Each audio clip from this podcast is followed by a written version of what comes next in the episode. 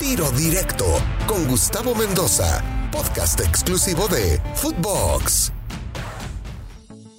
Bienvenidos a la segunda parte de la entrevista con Javier Pérez Toifer, expresidente de las Águilas del América. Mucho para platicar, escuche. Oye, hablaste hace rato de que en tu época el América era el equipo que mejor pagaba en México es una realidad que hoy, bueno, a lo mejor sigue siendo de los equipos que mejor pagan, pero hay cosas que se ven y no se preguntan. Ahí está la realidad de los jugadores que están hoy en América, de los refuerzos que llegan.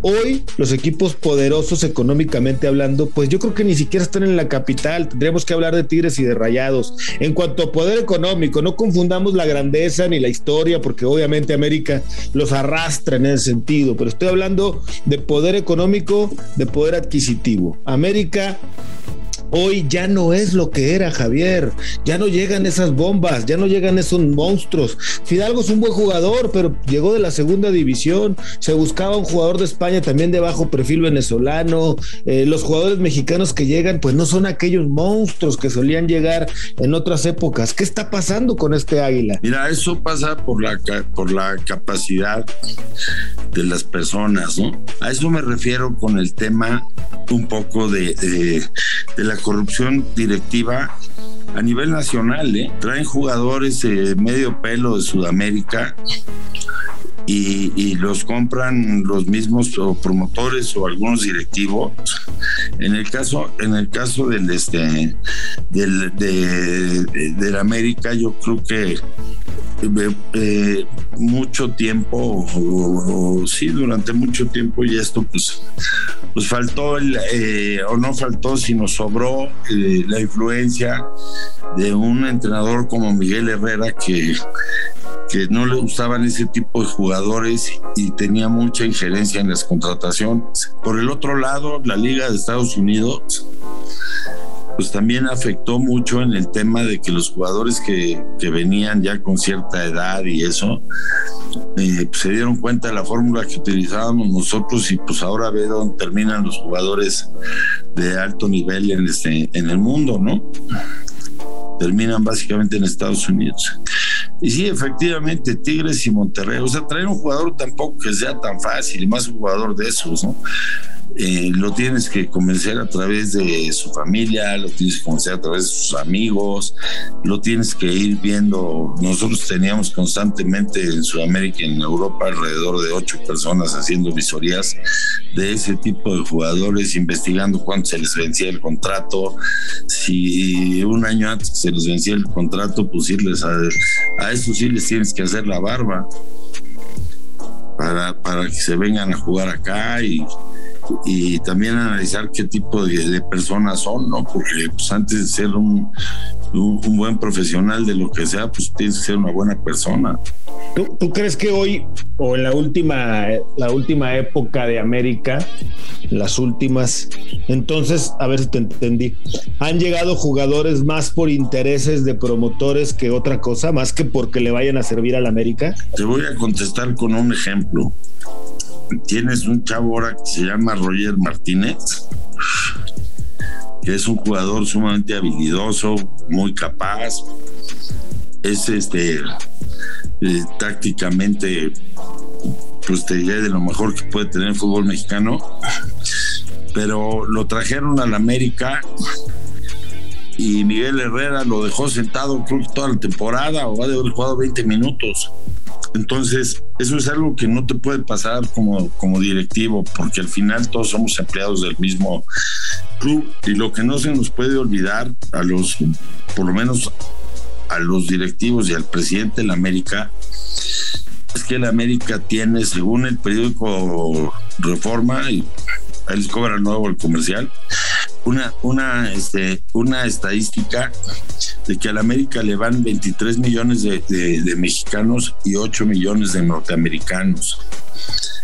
Entonces, eh, no sé, yo creo que una, una de las eh, principales eh, razones por las que yo era y, seguiría siendo tan estricto en el, en el, club con el reglamento era por el respeto a, ese 28 millones de personas que o iban a los estadios en, en Estados Unidos o iban a los estadios en este en, provincia en el, en el Azteca pues es difícil de llenar el Azteca pero también lo llenábamos muchas veces y esa gente pues se apuesta las barbas, la cabellera, eh, este, su salario le cuesta muchísimo, es un porcentaje muy alto de su salario ir al estadio. Eh, y yo creo que eso merece un gran respeto y, ese respeto empieza por a quién llevas a jugar al club. Pero estás de acuerdo en que hoy en el América hay jugadores que en otra época no hubieran llegado nunca. No, pues claro que no hubieran llegado. O sea, la verdad, con todo respeto y, todo el mundo tiene derecho a aspirar y a mejorar y, y hacer, a tener una oportunidad en la vida, pero pues Hoy América no tiene el mejor plantel de la primera división y era, era su cualidad, sus extranjeros eran los mejores, si no los traían de fuera, los compraban de los equipos que habían funcionado en México. Eh, hoy está lejos este América de, esta situación, eh, esa grandeza que también se presume y se pavonea como el americanismo, pues también va de la mano de esto, ¿no? Del presumir, del decir, tengo el mejor plantel, etcétera, etcétera, etcétera. Y hoy pues queda claro que las cosas están haciendo diferente. ¿Será por un ajuste económico? ¿Será porque la pandemia o porque los tiempos no son los más propicios para invertir en el fútbol de parte de su empresa? Mira, yo creo que se juntan muchos factores. Parece que, bueno, pues haber traído a un entrenador que de alguna o de otra manera, pues también entrenó al Real Madrid, pues de eso se trata el América, ¿no? Pero y, de que tengas uno o si se puede tres o cuatro referentes del, club. Hoy por hoy, pues nada más tienes a Guillermo Ochoa. La, llegada de Solari creo que cumple con todo el perfil del América. Si ustedes, este, a lo mejor hasta ni tú te acuerdas, pero lo puedes preguntar las generaciones anteriores. El América, este, uno de sus grandes éxitos era que era los millonarios de la América. Entonces éramos los mamucos de la del, fútbol, ¿no? Sí, por eso se nos ocurrió alguna vez que decíamos cómo hacemos para llenar más el estadio y en una lluvia de ideas se nos ocurrió el odiame más. Pero el que lo vivía pues era es que yo salía a todos los partidos que íbamos de visitantes, salía a la porra contraria y les hacía el signo es que haces cuando, cuando te acuerdas de la familia de alguien. Sí. Y me regresaba al vestidor, pues teníamos que ser mamucos y parecer mamucos también. Y hay, que, tener gracia para hacerlo, ¿verdad? También. No, me moría yo de la risa. Pues un día, un día cuando le ganamos al Guadalajara ahí con un gol como de media chilena de, de este Navia, me acuerdo que Cuauhtémoc acababa de falló un penalti y en el córner nos metimos el gol. Este, se me metió al palco un cuate ahí con una pistola, sí, porque este odio a la América y yo me voy a ir a la cárcel 20 años, pero te voy a matar con todo y el América. Y este, y pues no sé si de nervios o de o de qué, pues me empezó a dar risa. Y le dije, guarda tu pistola, hombre, que me tienen que pagar Vergara, ir a abrazar a Cuauhtémoc Blanco. Y este, y no, se armó un relajo ahí, llegó la policía, no sé qué. Y total, Vergara tampoco se esperó, en paz descanse, me parecía un, buen tipo. Eh, tampoco se esperó en la cancha porque la apuesta era que le iba a dar un abrazo a Cuauhtémoc que le iba a decir que era el mejor jugador del mundo. Claro. Este, pero pues, eso era otro día con Salvador Martínez Garza. Pues, te cuento las que gané porque las que perdí ya ni me acuerdo. Este, otro día Salvador Martínez Garza le, le, vestí su mariachi de amarillo en un desayuno.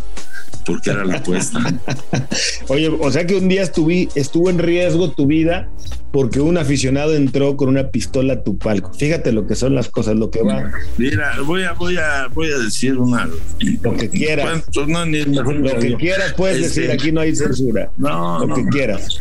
No, hombre, pues, se- se- pues se metió un pedote al palco ya, hombre. Pues no pasaba nada. Pues sí, pues sí, sí, sí, sí, sí. Así todavía hay muchos aficionados. Oye, Javier, ¿te gusta el América de Solari? No me digas, no me voy a salir con la payasada que ah, es que es efectivo y es que está arriba y es que el líder y es que los puntos. ¿Te gusta el América de Solari como A los jugadores que tiene, sí. Pero la manera de jugar hoy del Es América, que no le das alternativa al entrenador de jugar de otra manera. o sea, eso de que América era el mejor equipo, hablando de planteles y no solamente de mito y de títulos y esto, pues ya no lo es, ¿verdad? Lo platicábamos hace rato. Entonces me estás diciendo que este América es un nuevo, un nuevo América, ya no es el América que nos tenían acostumbrados, ya no importan las formas, antes importaban, antes había que ganar, gustar y golear, ahora ya no, ahora se conforman, porque tú me lo estás diciendo como americanista recalcitrante y como expresidente del equipo, pues que ya es lo que hay, es para lo que alcanza, en pocas palabras me estás diciendo, Javier. No, no te estoy diciendo que es para lo que alcanza, te estoy diciendo que eso fue lo que, lo que trajeron y eso es pues lo que tienes, porque en el, en el tema de, de este de, de el entrenador, ni me acuerdo su nombre de pila de Solari, Santiago. eh, eh, eh, Santiago, pero pero eh, eh, este cuate utiliza mucho a los eh, a los 11 jugadores si tú notas en el, en el- bueno no a los 11 pero a 10 en el en el eh, en el terreno de juego ju- hacen muchas funciones y no tienes esos esos este esos jugadores que te puedan dar un chispazo o que o que puedan ser unos este unos ídolos para los chavos, ¿no? Y, y pasa, pasa más por el dinero, pero también eh, entender lo que es el América, ¿no? Javier, ¿ves probable que este América de Solari, el de hoy, sea campeón? Sí, te voy a decir por qué sí, porque es un equipo que estoy de acuerdo con ustedes, no gusta, pero hoy por hoy el equipo super líder, ¿no? Es el equipo que, que- que más puntos ha hecho y es un equipo efectivo. Pues claro que lo veo como un serio aspirante al, al título, ¿no? Y siempre lo verás de la misma manera, ¿verdad? Aunque no tenga el mejor plan. O sea, estoy convencido porque pues, el equipo gana, el equipo hace puntos, el equipo, aun cuando no, a mí tampoco me gusta cómo juega, eh, privilegia mucho la parte defensiva y la parte media cancha. Pero regresamos a lo mismo, porque pues adelante tienes un cuate eh, y, en el fútbol no es correcto hablar de individualidades, pero pero tienes a un cuate como Henry Martín que de repente lo ves jugando en media cancha porque ¿por qué? Pues porque no está recibiendo balones, ¿no? Javier Pérez Stoifer, hoy estás en tus negocios. ¿Algún día vas a regresar a la América? ¿A algo? No, yo creo que el América pues ya les toca a los a los chavos, ojalá que entiendan lo que es la sangre, lo que es el- la pasión por el equipo. ¿Qué opinas de los antiamericanistas? Por eso hicimos el Odiame Más, porque también nos dan de comer. Javier Stoifer, expresidente de la América, con nosotros en tiro directo de Footbox. Abrazo, Javier. Yo soy Gustavo Mendoza, un capítulo nuevo de lunes a viernes. Ahora me escucha, ahora no. Tiro directo, exclusivo de Footbox.